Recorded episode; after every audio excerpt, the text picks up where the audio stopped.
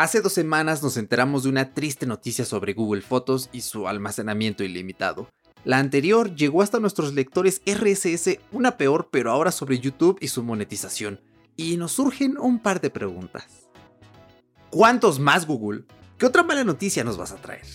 Si no te enteraste, bueno, abróchate el cinturón bien para que no te levantes de la silla cuando te cuente. Esto es Fuera de Bitácora, una charla entre amigos sobre lo que acontece en el mundo digital. Arranca Podcast.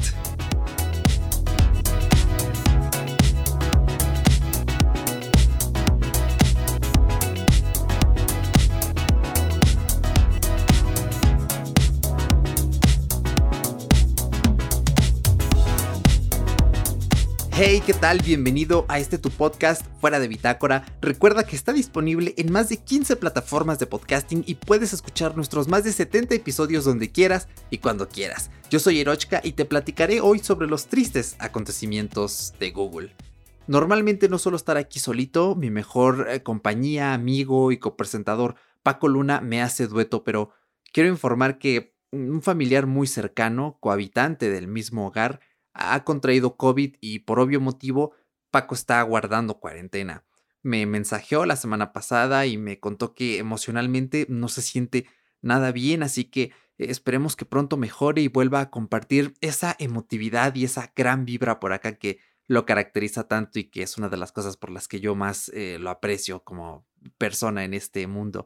Sé que él escucha los episodios en los que no participa, así que Hermano, mucha fuerza y les deseo lo mejor en casita. Ojalá todo se ponga eh, bien pronto. Y oyente, si tú quieres mandarle buenas vibras, tienes los enlaces a nuestras redes sociales en los que él leerá mensajitos. También tienes el enlace a la comunidad de Telegram en la que te puedes unir. Y allí personalmente, pues, eh, qué mejor que mandarle un mensaje directo a él, que luego se da unas vueltecillas por allí. Así que gracias y vamos a comenzar con el tema de hoy. Google, Google, Google. Un actor imprescindible en el Internet de Occidente. Una empresa a la cual le cedemos ciertos derechos en nuestra privacidad a cambio de servicios útiles. Una empresa de la cual quizá deberíamos comenzar a preocuparnos a mediano plazo, puesto que, como ya te comenté, hizo una jugada de la que probablemente te enteraste respecto a Google Fotos y otra más reciente de YouTube que a lo mejor esa no la conoces porque es algo que afecta quizá más a, creadores de contenido, a gente que quieren dedicarse a ello o a usuarios muy acérrimos a, la plataforma. Y esto pues da de qué hablar, da de pues para preocuparse, ¿no? Ya explicaré más adelante un poquito más sobre qué cosas deberíamos comenzar a meditar sobre Google porque es una situación preocupante. Antes que nada, quiero recomendarte que escuches un episodio de el podcast After de Suprapixel. Si todavía no lo escuchas, el último episodio, que bueno, más bien sería el penúltimo para la fecha que publico esto, te lo voy a dejar linkeado en las notas del episodio.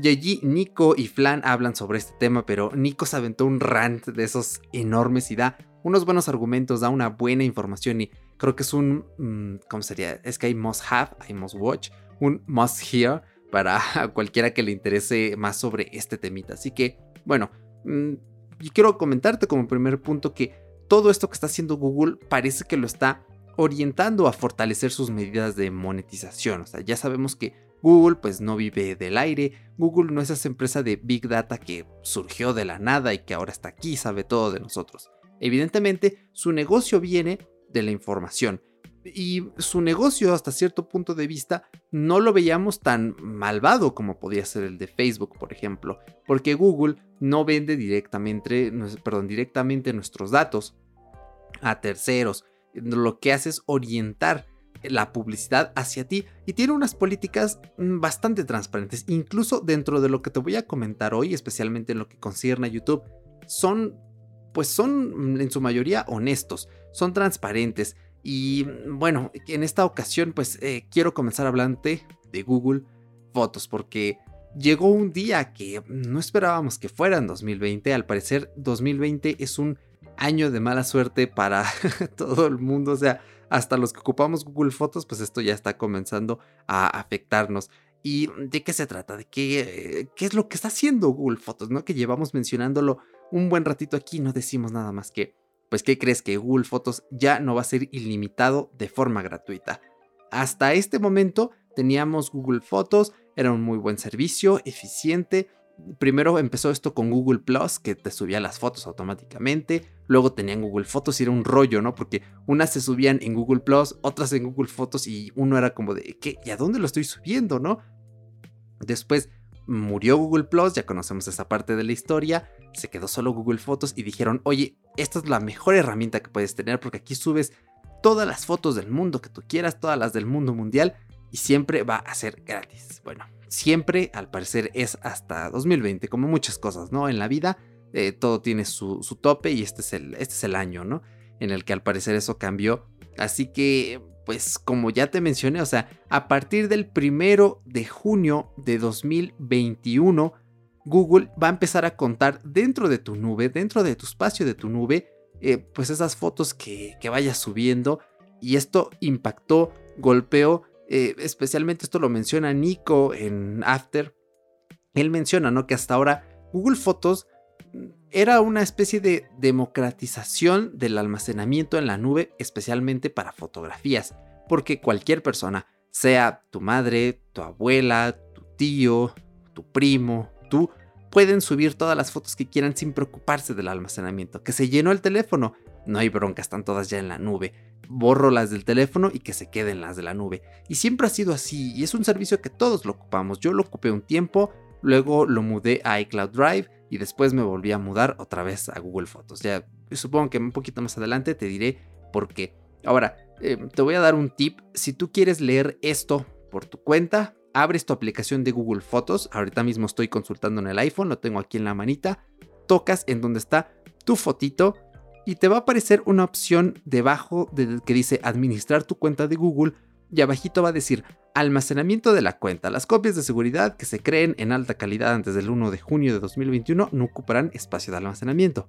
Allí ya te está dando un sneak peek, pero si tú tocas allí, precisamente te va a mandar a todo este menú, te va a decir cuánto espacio tienes disponible y en el caso, por ejemplo, de iPhone, te va a decir que puedes contratar Google One a través de iTunes en este caso son 100 mm, gigas por 39 pesitos. Yo recomiendo contratarlo directamente de la página de Google porque te ahorras 5 eh, pesos o puedes contratar el anual de 340 que es muy barato. Google One sí es muy barato y eso es una ventaja, ¿no? De que en el caso de que caigas en la red de Google, bueno, no está tan mal porque te dan muy buen almacenamiento por un precio razonable. Y a mí lo que me llama la atención es que abajo del botón para comprar, donde dice si compras almacenamiento, aceptas las condiciones de servicio, hay un botoncito que dice actualización importante sobre el almacenamiento en alta calidad.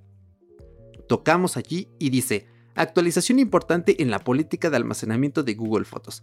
Te lee todo lo que te acabo de decir, que a partir del 1 de junio de 2021, todo lo que esté en alta calidad, ojos a lo comprimido, alta calidad no es la calidad completa, mucho ojo eh, ahorita te voy a dar un, un consejo sobre eso.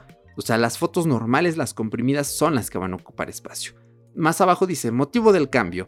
Actualmente más de mil millones de personas, es decir, una séptima parte del mundo, entre las que estás tú, suben la notable cifra de 28 mil millones de copias de seguridad de fotos a Google cada semana. Este cambio nos permitirá recibir aún más recuerdos tuyos y preparará Google Fotos para el futuro.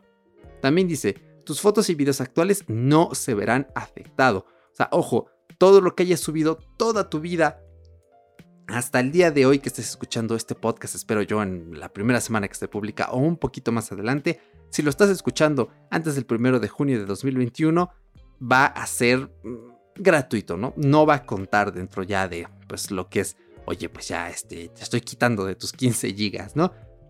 Más abajo te dice, en este caso a mí me dice que me quedan 6.12 GB de almacenamiento y también dice tienes opciones para administrar tu almacenamiento. En junio próximo podrás acceder a una nueva herramienta gratuita que te permitirá encontrar y revisar fotos oscuras y desenfocadas, entre otras fotos de baja calidad para ayudarte a no superar el límite de 15 GB de almacenamiento gratis. Si quieres tener más espacio de almacenamiento, puedes adquirirlo a través de Google One, que ofrece planes desde 34 pesos al mes por 100 GB. Así que esto es toda la información resumida. Es un, es un buen resumen, sí, es fácil de entender para todo el mundo. Bueno, salvo algunas cositas, porque sí es un medio engorrosillo por ahí. Pero ahora sí que, it's what it is. Es lo que hay. ¿Por qué ocurre esto? Bueno, mm, se nota que en principio sí la gente está subiendo muchas fotos, es un montón de información y eso cuesta. Eh, cuando leí un artículo de Shataka, en los comentarios alguien hizo un cálculo y ya la cantidad se calcula en petabytes, o sea, un petabyte son mil terabytes. Es una burrada, es increíble. Imagínate la cantidad de servidores, almacenamiento, realmente es increíble. Entonces, sí, eh, se entiende por otra parte, hay personas que dicen, bueno, Google eh, usaba nuestras fotos para entrenar sus algoritmos, eso es más que claro. Es un trato razonable, o sea, yo te doy mis fotos, tú mejoras tus cosas. Los Google Pixel, los propios smartphones de la compañía, pues sacan muy buenas fotos precisamente porque pues, se alimentan de todo lo que les estamos dando de información. Y repito, es un intercambio transparente, especificado en sus términos y condiciones, y que a mi parecer es razonable. Y obviamente, pues al parecer eh, quizá ya tienen información de más, quizá ya no quieren seguir recibiendo de a montón y quieren ir bajando el flujo. Y también, pues por monetización, porque claro, o sea, tú dile a la gente esto, a lo mejor si su servicio es imprescindible, van a correr a renovar su almacenamiento y pues oye, una poquita de plata nunca está de más. Entonces, bueno, mm, aquí tómalo con pinzas, eh, tómate un momento para interpretarlo, bébete un vaso de agua en estos momentos en los que yo te estoy platicando, porque eh, depende cuántas fotos subas tú, depende qué tipo de usuario seas tú, si deberías preocuparte o no. Eh, te voy a comentar mi situación como ejemplo. Yo la verdad es que no suelo tomar tantas fotos recientemente, o sea, estamos encerrados, eh, no salgo mucho, salgo a lo, a lo mucho cinco veces al mes, cuando mucho, lo menos suele ser una o dos. Mm, entonces, pues mm, tan encerrado, pues es como que, pues, pues, ¿qué hago, no? Lo más que tomo son fotos para mis miniaturas de mis videos en YouTube, pero esas miniaturas las almaceno en Telegram, ¿no? Comprimidas y en el propio YouTube también, así que, mm, pues, en mi caso no es tan perjudicial y he de decirte que de lo que tengo en Google Drive, que de los 15 gigas nada más tengo 6, bueno, yo tengo 17 porque no sé si te acuerdas que hubo un tiempo en el que Google te decía, oye carnal, contéstame esta encuesta y te regalo un giga. Entonces ahí voy yo y digo, va, oye carnal, este, haz esto y te regalo otro giga. Y yo, ah, va. Entonces yo me gané dos gigas más y está muy cool. También, de hecho, en OneDrive tengo 15 gigas porque no sé si te acuerdas que hubo una época en la que Microsoft regalaba 15 GB con las cuentas. Al parecer dijeron, híjoles, ya se nos está acabando el almacenamiento, nos sale muy caro. Empieza a regalar 5 y después a todas las personas les regalan 5 GB. Entonces, ahora sí, como me siento como un viejo joven, en mis tiempos estaban dando más espacio. Así que, eh, pues tengo un poquito más. Y eh, si me lo permites, voy a ir a mi navegador en este momento. Y eh, me parece que por aquí eh, dejé mm, un enlace en el que tú puedes ver qué te está ocupando más espacio en Google Drive. Entonces yo quedé impresionado porque si tú te metes, eh, como ya mencioné, a la nube, te metes a drive.google.com y después te vas a tu sección de almacenamiento allí en la página principal. En mi caso tengo 10.9 GB de 17 utilizados. Y aquí te va a arrojar como una especie de resumen de qué rayos está ocupando eh, más espacio, ¿no? Te va a decir, oye, ¿qué, ¿por qué? ¿En qué lo estás usando? Si presionas en el botón de comprar más almacenamiento, te va a mandar allí como una especie de menú que es, Google One. Y aquí te va a dar pues como un resumen, ¿no? De en qué lo estás ocupando, te da consejos. Em, realmente, pues sí, es, útil, está bastante eh, interesante y prácticamente todo está en Google Drive, porque sí ocupo bastante Google Drive, es mi fuente de almacenamiento principal. Me gusta muchísimo el cliente para Windows porque me parece en Mac también te permite seleccionar qué carpetas quieres que se queden en la mera nube, en la página de Drive, y qué carpetas quieres que se sincronicen en tu PC y no es como eh, Microsoft OneDrive que me parece muy intrusivo y hace unas cosas bien raras y luego te mezcla tus propios archivos personales con los de la nube. Y a mí no me gusta eso porque yo trabajo con archivos locales porque te imaginarás que estos podcasts pesan bastante, son grabados en, en mi caso cuando estoy solo en WAV y cuando estoy con Paco pues son dos archivos MP3 que sí están comprimiditos pero al final se van acumulando, pesan e imagínate eso subiéndose a la nube aparte de que el Internet va a tener por ahí un cuello de botella, pues estás consumiendo espacio innecesariamente. Entonces yo clasifico, ok, que esto se vaya para acá, esto que se vaya para acá y aparte tengo como, soy una persona que tiene esos detalles como obsesivos con ciertas cosas, ¿no? Entonces, como que me daba cosilla ver por ahí que me dijera en mi resumen, tienes 10 gigas en Google Drive, tienes 50 megas en Gmail y tienes 100 megas ocupados en Google Fotos. Entonces, eh, esos números allí me daban cositas, así que puedes borrar eh, mensajes de Gmail si no tienes nada relevante en Gmail te animo a que vayas a borrar mensajes de la papelera y de la carpeta de entrada, ojo de esas dos, para que liberes ese espacio. Eh, también acuérdate que lo que es Google Documents, toda esta sección o las sheets, las presentaciones y esto van a empezar a ocupar almacenamiento si es que ya no lo hacen. Eh, no recuerdo muy bien esa parte, me disculparás que no haya investigado en lo que eso respecta, pero son archivos muy pequeños, ¿no? Tampoco es de preocuparse en exceso. Y obviamente pues las fotos. ¿Qué podemos hacer para aprovechar? O sea, yo aquí lo que te voy a comentar es aprovecha mientras se pueda, mientras sea de agrapa, éntrale porque ya después no va a haber vuelta para atrás. ¿Qué podemos hacer? Pues puedes verificar que estés eh, utilizando Google Fotos en el modo de alta calidad, es decir, lo que está comprimido, lo que hasta ahorita es gratis. ¿Cómo haces esto? Nuevamente te vas a Google Drive, en, perdón, Google Fotos, en tu aplicación y después en tu navegador, te vas a meter a lo que es la parte de almacenamiento de la cuenta dentro de Google Fotos y vas a buscar la opción que dice tamaño de carga y aquí la vas a cambiar de original, es decir, lo que no está comprimido, lo que sí te ocupa espacio Drive, a alta calidad. Y solito en el teléfono, por ejemplo, te va a decir, oye, ¿quieres ahorrar este espacio comprimiendo estas fotos?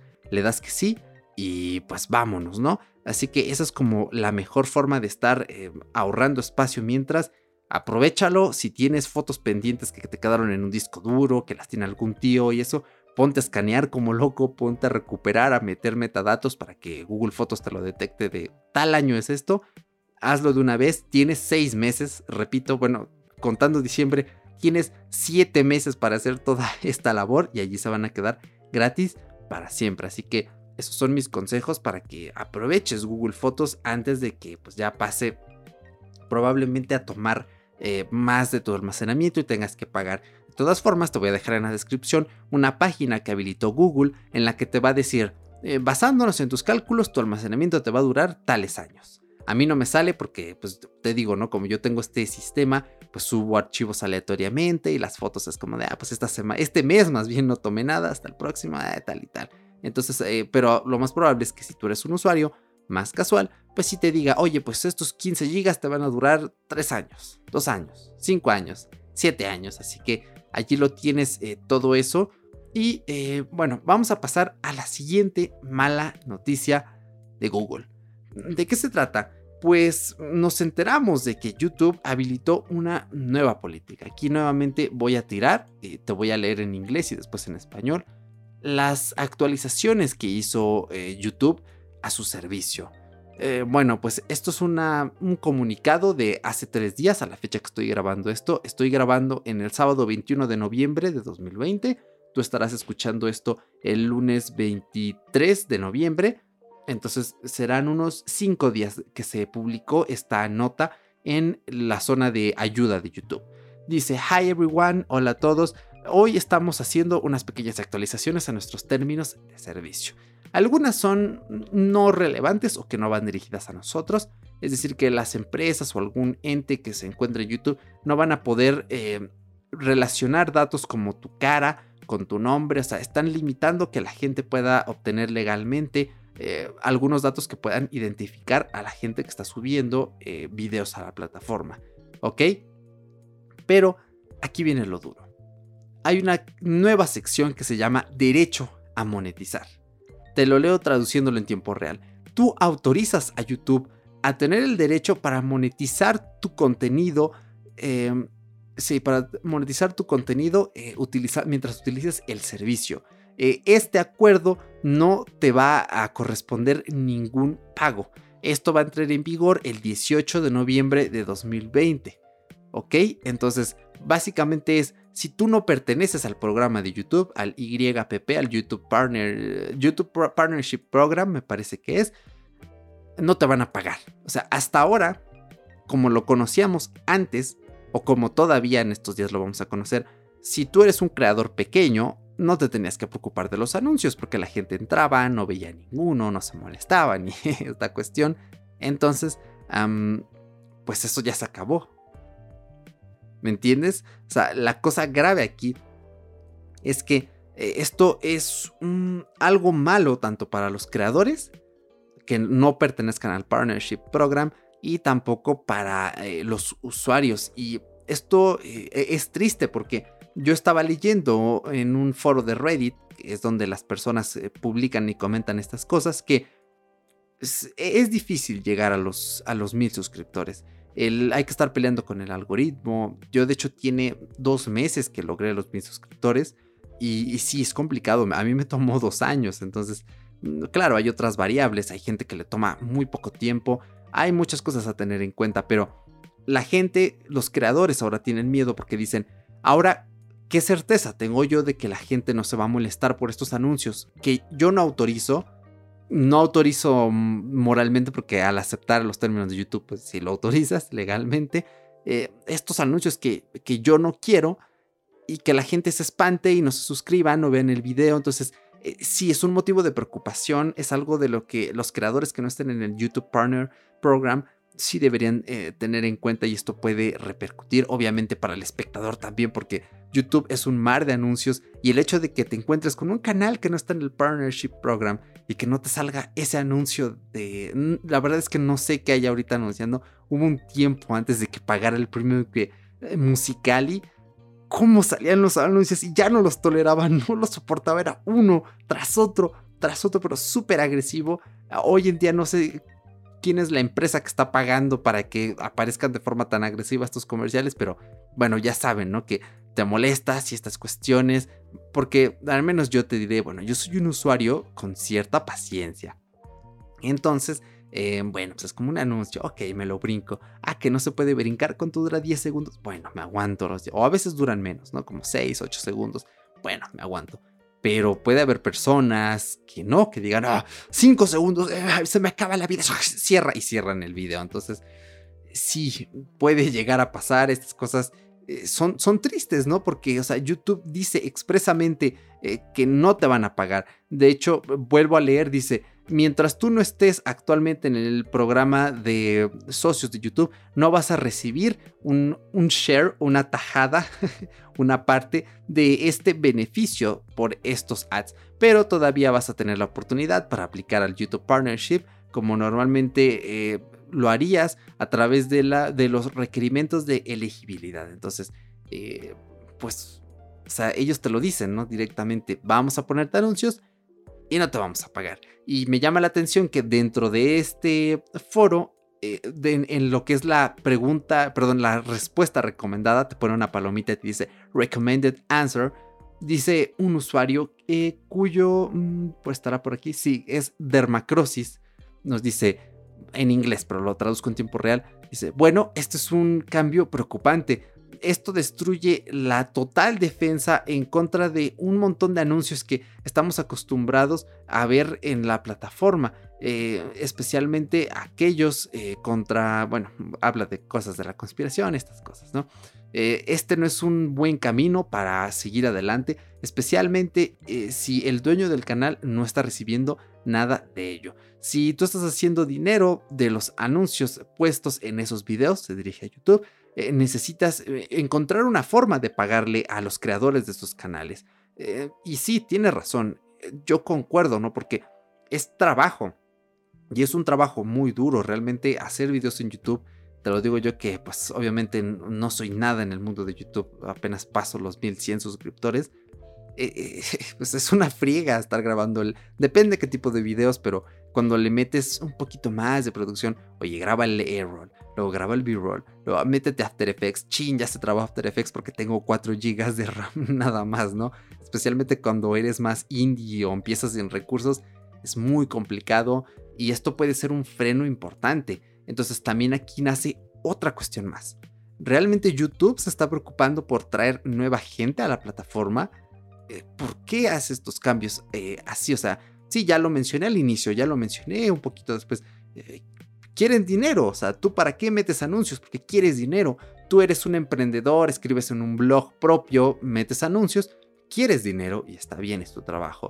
Tú eres Facebook y le ofreces memes a la gente, ahora sí que ofreces opio y circo para el pueblo y metes publicidad dirigida. ¿Qué quieres? Pues quieres dinero porque construiste tu plataforma en muchísimos años. Ok, eh, pero es que YouTube es, es un caso completamente distinto porque YouTube no sería nada sin sus creadores. O sea, tú imagínate que agarras a PewDiePie y por ejemplo, mm, no sé, tú eres Twitch y le dices a PewDiePie, oye carnal, pues mira, te voy a pagar todo el dinero hasta el que no tengo, le pedí un préstamo a X empresa y tengo todo el dinero para que te vengas para acá exclusivamente. Entonces, eh, supongamos que acepta PewDiePie y dice, ok, pues me voy para Twitch o para otra plataforma, supongamos que quiere competir contra YouTube. Entonces él dice, pues, pues va, ¿no? Eh, y se cambia. Entonces, imagínate cuántos usuarios no se irían con él. Eh, tú agarras a, mm, no sé, Luisito Comunica, por ejemplo, y le dices, oye, pues pásate para acá también, y él dice, va, y se pasa a la otra plataforma, ¿cuánta gente nos iría con él? Y estamos hablando de creadores grandes, hay creadores bastante, entre comillas, pequeños, porque el valor no está en un número, un número no nos define ni como creadores ni como personas, sino el contenido, lo que compartimos, lo que expresamos, pero otros creadores que tienen su segmento, tienen su nicho, tienen su comunidad, si los mueves de plataforma, una parte importante de esa comunidad, o al menos el, core, la base, se va a mudar también, eh, porque vamos siguiendo a las personas que, admiramos, ¿no? Su trabajo y estas cuestiones, así que pues es, es triste, es preocupante, porque YouTube debería enfocarse en, en siempre estar renovando su plantilla de creadores, o sea, yo, yo sé que es un, es, un poco raro, ¿no? De abstraer, de pensarlo, porque apenas estamos viviendo, o sea, estamos en pañales, estamos viendo los pañales del mundo digital. En, si es que en 100 años seguimos vivos, o al menos nosotros no, pero si en 100 años siguen vivos nuestros nietos y la sobrepoblación no está tan cañona y el cambio climático eh, no nos está causando estragos tremendos, que de verdad espero yo con el corazón que no, ese es uno de mis, más, uno de mis miedos más grandes en la vida. Eh, pues ellos dirán en el futuro, ay, ahora esto funciona diferente, ¿no? Ah, qué raro, ¿no? Te imaginas eh, viendo a esa persona cuando se murió, tal, cuando, imagínate, el día en el que se haga viejito, Luisito comunica y que diga, pues ya me voy a retirar, ya me voy a jubilar, porque nosotros en este mundo mecánico, en esta transición apenas hacia la sociedad de la desinformación, estamos acostumbrados a que nuestros abuelitos se retiren, ¿no? Nuestros tíos abuelos, eh, ¿qué era tu tío abuelo? Ah, él era mm, mecánico en tal empresa. Y ahora que pues ya está jubilado, le pagan su pensión. Cuando habían pensiones ahorita, pues las cosas son bastante distintas. Eh, pero no tenemos como puesto en la mente el hecho de, oye, ¿qué era tu tío abuelo? Ah, era youtuber. ¿Y ahora qué hace? Ah, pues ya se jubiló. Suena hasta raro, ¿no? Es un poco extraño, pero va a pasar, tiene que pasar. Debe llegar un día en el que estos nuevos talentos, más bien estos talentos de hoy, pues se vayan cansando, quieran irse a otra plataforma, mm, no sé, pues se jubilen, fallezcan, esperemos que no, pero pues todos tenemos que fallecer algún día, ¿no? Ahora sí que me gusta mucho esa frase de nacemos para morir, es completamente cierta, entonces una plataforma que quiera mantenerse en el tiempo debe renovarse constantemente, porque si tú entras en este juego de solo impulsar el consumo fácil, el consumo rápido, al final, sí, es cierto que mucha gente consume lo fácil, consume lo rápido, suelen consumir lo que no es bueno para ellos, ¿no? Por eso eh, la gente consume mucho tabaco, mucho alcohol, estas cosas. Eh, es casi un vicio, ¿no? Eh, se parece muchísimo a esta novela de Un Mundo Feliz. un día me gustaría hacer como un, ejemplo más claro porque no, creo que nos estamos volviendo en esa, sociedad. Em, pero si tú solo impulsas eso, estás dejando de lado a la gente que busca algo más, estás dejando de lado a nuevos creadores. Y realmente una plataforma que quiera sobrevivir necesita estar refrescando, encontrando y promocionando talento interno que, que aporte calidad y que traiga usuarios de calidad. Porque sí es cierto, ¿no? Hay muchos usuarios que, ojo, no lo estoy diciendo despectivamente, podríamos llamarlos como que no son usuarios de calidad pero como son tantas personas, como son tantos de estos usuarios de calidad transparente, me voy a aventar un eufemismo ahí, pero nuevamente sin afán de ofender, pues sí te generan una renuencia, ¿no? Porque pues son muchísimos. Pero cuando tú impulsas usuarios de calidad, estos usuarios de calidad juegan un papel especial en YouTube. Yo al menos me considero usuario de calidad porque pago YouTube Premium con eh, un grupo de amigos, pagamos el plan grupal. Entonces tú te conviertes en un usuario de calidad cuando con tal de darle impulso a tus creadores o a la plataforma, que en este caso es más a los creadores, pues haces algo extra. También un usuario de calidad es aquel que en un super chat te manda una propina, porque YouTube se lleva una tajada de esa propina. Un usuario de calidad es el que le da el botón de unirse y paga mensualmente esta especie de Patreon dentro de YouTube, porque sí, YouTube se lleva una tajada de ese Patreon. Eh, hay varios usuarios que lo ven como una medida mm, un poco descortés, otros pues no. Mm, a fin de cuentas, pues sí es justo que se lleve una tajada. Patreon también se lleva una tajada, pero es bastante menos, ¿no? Porque hay que mantener los servidores, eh, la información bancaria, estas cosas, ¿no? Pero bueno, o sea, al final los usuarios de calidad son los que dejan dinero real en YouTube y son los que consumen más tiempo determinados segmentos, son los que consumen con más, mm, vamos a llamarlo, moderación, ¿no? Iba a decir conciencia, pero creo que es un término un poco ambiguo al menos para este caso. Así que, eh, pues mucho ojo YouTube, porque haciendo estas cosas, en vez de impulsar, perdón, en vez de impulsar usuarios de calidad, estás impulsando el usuario, pues, de, calidad transparente, ¿no? El usuario de, el usuario mm, que no cumple con ciertos estándares que deberían ser importantes cuando tú intentas mantener un proyecto a largo plazo, o sea, porque, pues vuelvo, ¿no? A lo mismo, ¿de qué te sirven millones de usuarios mm, si al final quizá no hacen otra cosa más que desesperarse por 5 segundos de video, de, anuncio y abandonan la plataforma y estas cosas. O sea, todo debe ser un balance y tristemente YouTube está perdiendo un poco este balance. Bueno, concretamente Google, ¿no? Que debe ser el alto mando quien manda estas órdenes, así que pues es triste, ¿no? ¿Qué te puedo recomendar yo para YouTube? Pues conviértete en un usuario de calidad, conviértete incluso en un usuario crítico, te diría yo. Hay muchas personas que dicen, bueno, ahora ya vamos a ver anuncios en todos lados. Y hay personas que hábilmente dicen, jaja, adblock. Em, yo tengo una opinión mm, extraña sobre adblock. Mm, o sea,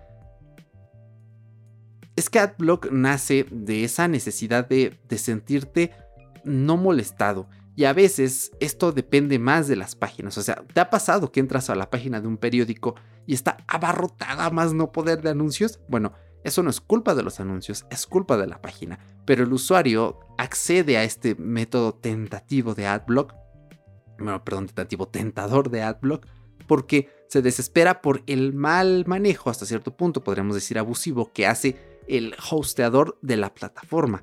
Entonces, YouTube obviamente no está midiendo como un buen host, sino que todo lo contrario, está impulsando lo que es este uso de AdBlock. Pero la verdad es que yo te voy a ser muy sincero. Yo te animaría a que usaras AdBlock con gente que no esté generando ingresos con sus videos. Es decir, si tú te metes a ver un video de X canal y ves que no pasa los mil subs, entonces quiere decir que no está en el programa de partnership y el anuncio que tú estés viendo no le va a dar ganancias a ese creador. En ese momento sí, activas el, el adblock. Pero después, cuando te metas a un canal que está suscrito y que probablemente sí genere ingresos, desactívalo. O sea, aquí en pocas palabras es el dinero a quien se lo merezca. Esto es una forma de protesta eh, y esto es un uso inteligente de una herramienta controversial, ¿no? Como puede ser eh, AdBlock, pero pues úsalo con, moderación, ¿no? Úsalo con, ética. Cada quien marca los límites de su propia ética, pero yo te animo a que no solo seas ético, sino que seas crítico, porque se vale criticar la propia ética y decir, bueno, quizá estoy abusando de AdBlock, quizá no, eso te lo dejo a tu criterio. Otro consejo que te puedo dar es si tienes capacidad de pagar YouTube Premium, adelante. Si no lo puedes pagar tú solo, eh, alíate con familiares, con amigos y paguen un plan grupal de premium. Yo sé lo que te digo, eh, premium te cambia la forma de ver YouTube completamente. Te voy a dejar en la descripción del podcast un enlace a una review que le hice hace un año, ya pasó poquito más de un año, del servicio de premium. De hecho, probé el premium todo un año y me esperé hasta ese momento, bueno, para lanzar como un refresco, ¿no? De, oye, pues estos son como mis pensamientos tras un año. Y yo una de las cosas que comentaba es que Premium no solo te ahorra el ser como este target de esa publicidad y ah, te ahorra dolores de cabeza, sino que te hace ver videos más rápido porque ya te ahorras esos 5 segundos de intro, esos de outro. Realmente consumes más tranquilo YouTube y esa capacidad de bloquearlo y que se siga escuchando es, e, es útil en ciertas eh, situaciones. Yo no lo ocupo tanto, pero oye, a veces quizá encuentras canciones allí que no están en, en tus servicios principales de streaming y las puedes escuchar allí. Me ha llegado a pasar. Entonces, sí, tiene sus ventajas y sí, sí recomiendo Premium. Yo sé que tú le estás dando dinero a YouTube. Yo si le estás dando YouTube a YouTube, le estás dando dinero y eso es lo que Google barra YouTube quieren.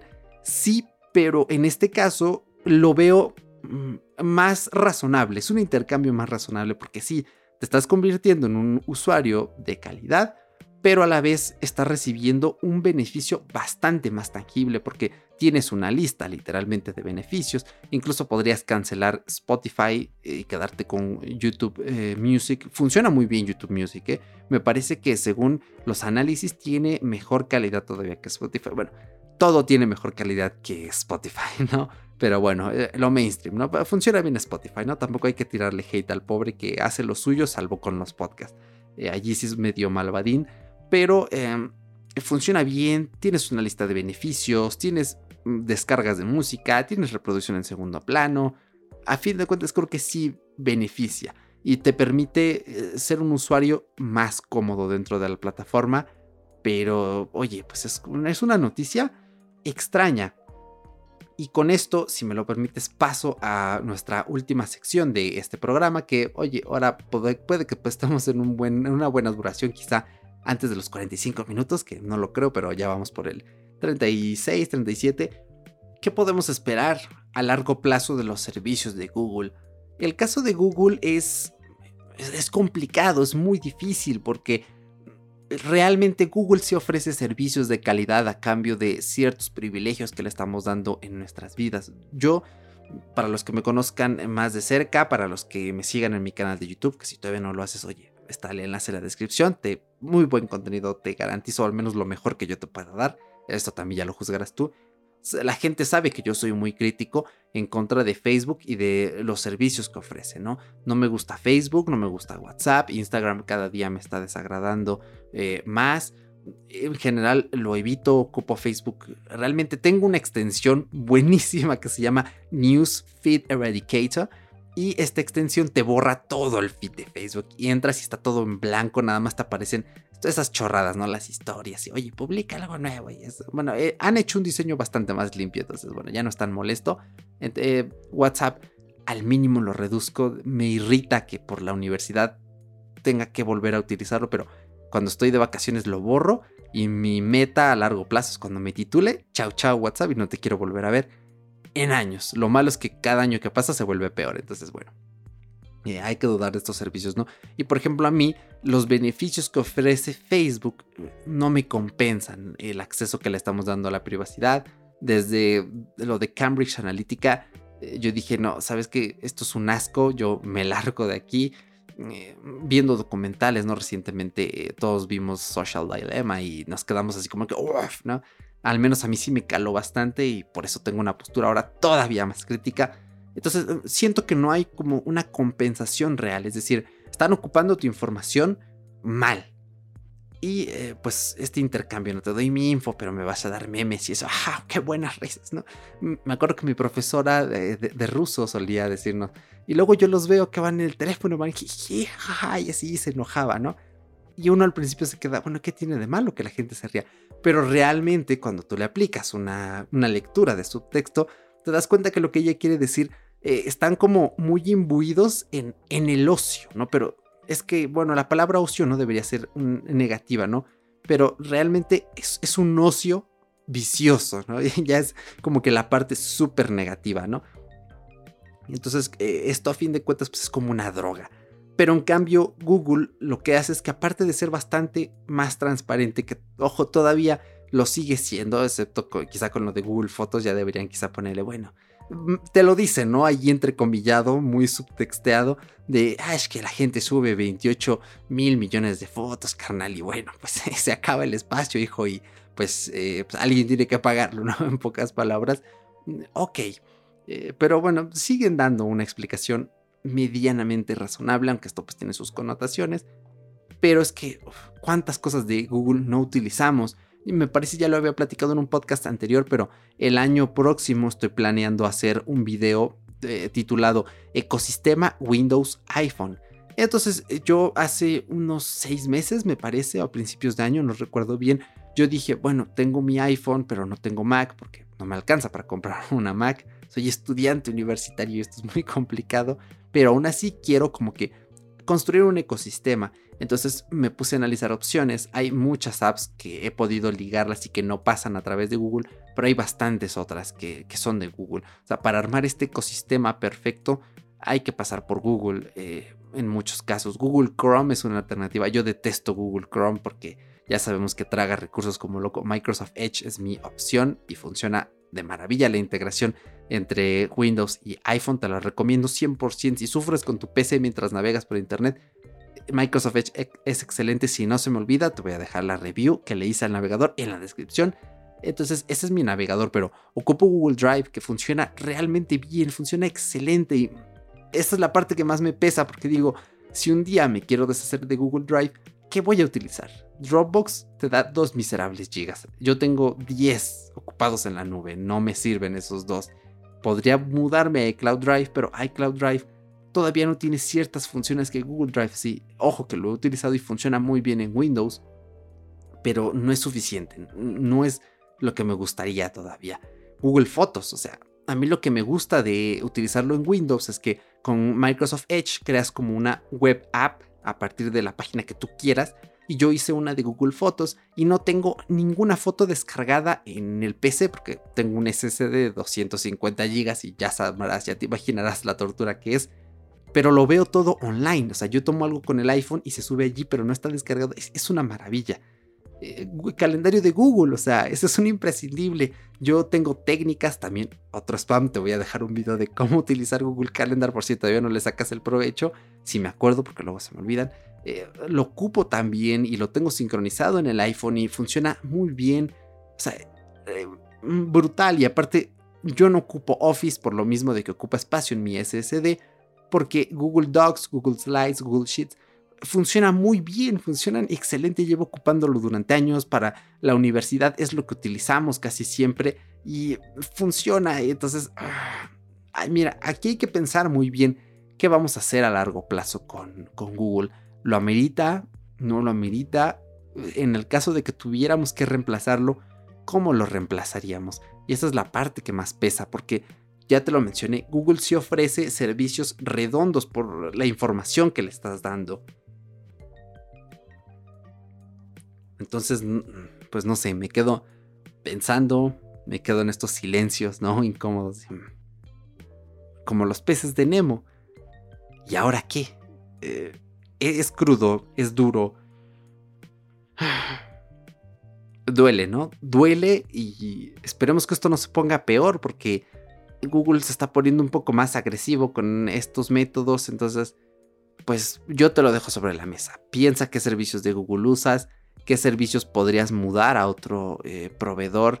Eh, yo necesitaría volver a ver, por ejemplo, eh, Microsoft con este OneDrive, a ver si ya mejoraron el cliente de PC, si no tiene estas funciones que me desesperan, porque podría ser una opción de vuelta. Realmente ellos tienen un ecosistema mm, factible. No me gusta tanto el calendario de Microsoft. De hecho, el de Google me encanta porque es súper intuitivo, es muy fácil. Me gusta la paleta de colores, todo es genial pero es una opción, ¿no? Mm, también eh, puedes almacenar fotos en, OneDrive, que tampoco me termina de encantar porque no es así propiamente. es un rollo, es horrible, pero bueno, eh, no lo sé. Tal vez termine mudándome a iCloud de nuevo. Si esto se empieza a poner más peliagudo, el problema es YouTube, ¿no? No hay como que así de, oye, ¿y ahora para dónde jalo, no? Debería mudarme a Twitch, pero Twitch son directos. Y yo tengo un lío con los directos. Yo casi no veo directos porque no soy una persona que vea los contenidos así recién sale, ¿no? Yo siempre veo todo después, cuando tengo más tiempo. Entonces, bueno, pues es todo lo que quería comentarte, salvo por una pequeña anotación que quiero dejar al final. ¿Recuerdas aquel lema que se convirtió en el mote de Google, el Don't be evil? En español es no seas malvado. eh, este, eh, esto fue acuñado, ¿no? Hace más o menos unos 15 años.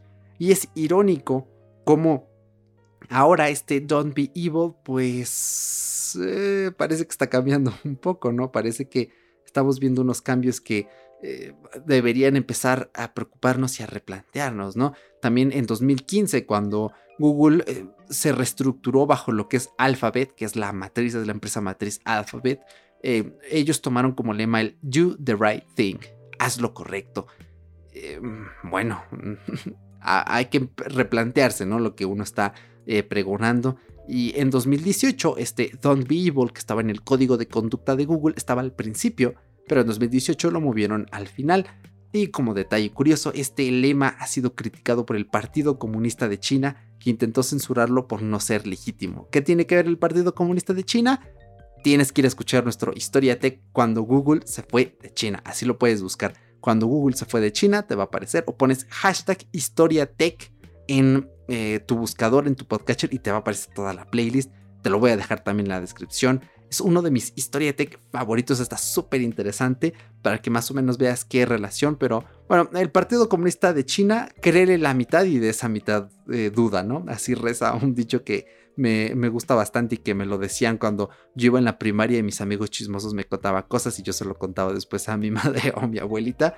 Y de hecho, como dato adicional, te voy a dejar en la descripción el enlace al código de conducta de Google, porque precisamente si tú vas hasta la parte de abajo, dice, te lo leo en inglés y después en español, and remember, don't be evil, and if you see something that you think isn't right, speak up. Y recuerda, no seas malvado, y si tú ves algo que crees que no está bien, dilo. Última actualización, 25 de septiembre de 2020. Así que bueno, este episodio es mi forma también de decirlo. Google barra Alphabet eh, no está bien. Deberían replantearse cómo están haciendo las cosas y algunas quizá replanteárselas eh, mejor. Quizá ser todavía más transparentes de la que ya lo son, porque hasta cosa de un mes, bueno, más bien hasta cosa de hace un par de semanas, yo le tenía cierta confianza a Google, excepto a Google Chrome, que nunca, el navegador nunca me ha gustado, me ha parecido sospechoso. Em, pero es una compañía en la que yo decía, bueno, sí, eh, tiene muchísima información, pero a cambio pues tengo unos servicios eh, increíbles, sin igual que me gustan y es una compañía en la que puedo confiar hasta cierto punto, pero ahora me lo estoy replanteando seriamente. Entonces, eh, bueno, esto puede que incida si te suscribes a mi canal cuando salga el video de ecosistema Windows iPhone. Muy probablemente mencione algunas de estas cosas, los riesgos de usar Google, así que bueno, vamos cortando. Eh, yo me voy despidiendo porque ya estamos llegando a la recta de los 50 segundos. Si te ha gustado este episodio y quieres escuchar más sobre la cultura digital, los temas que nos acontecen y que nos importan, suscríbete al podcast, escúchanos en la plataforma que tú quieras. Puedes encontrarnos en muchísimas hasta en YouTube. Y si quieres unirte a la comunidad de Telegram para seguir ah, charlando, recomendarnos temas y estas cositas, tienes el enlace también en la descripción en la que son todos recibidos. Un gran eh, saludo, un abrazo a todos los miembros de la comunidad, especialmente a Paquito, que Paco espero que hayas llegado hasta este momento del episodio, que te haya gustado, que te haya ayudado a echarte unas risas que de vez en cuando vienen bien, aunque está bien llorar cuando nos sentimos mal, mucho ojo, dejen salir sus sentimientos, que nadie les diga que llorar está mal, porque llorar pues está bien, somos humanos, reímos, comemos, lloramos, vamos al baño y volvemos a llorar, forma parte de nosotros Así que eh, nada más, yo me despido, soy Yerochka, un gustazo haberte tenido esta casi ahorita. Creí que iba a durar menos porque cuando habla uno solito, pues los episodios son más cortos, pero bueno, es lo que hay. Pero oye, 50 minutos eh, no es tan mal, así que nada, muchas gracias por tu atención. Recuerda dejarnos también una valoración en Apple Podcast, de vez en cuando leemos cuando hay nuevecillas por ahí y recomiéndanos con personas que crees que les puedan interesar estos temas del día a día de cultura digital. Muchísimas gracias y nos escuchamos hasta la próxima. Chao.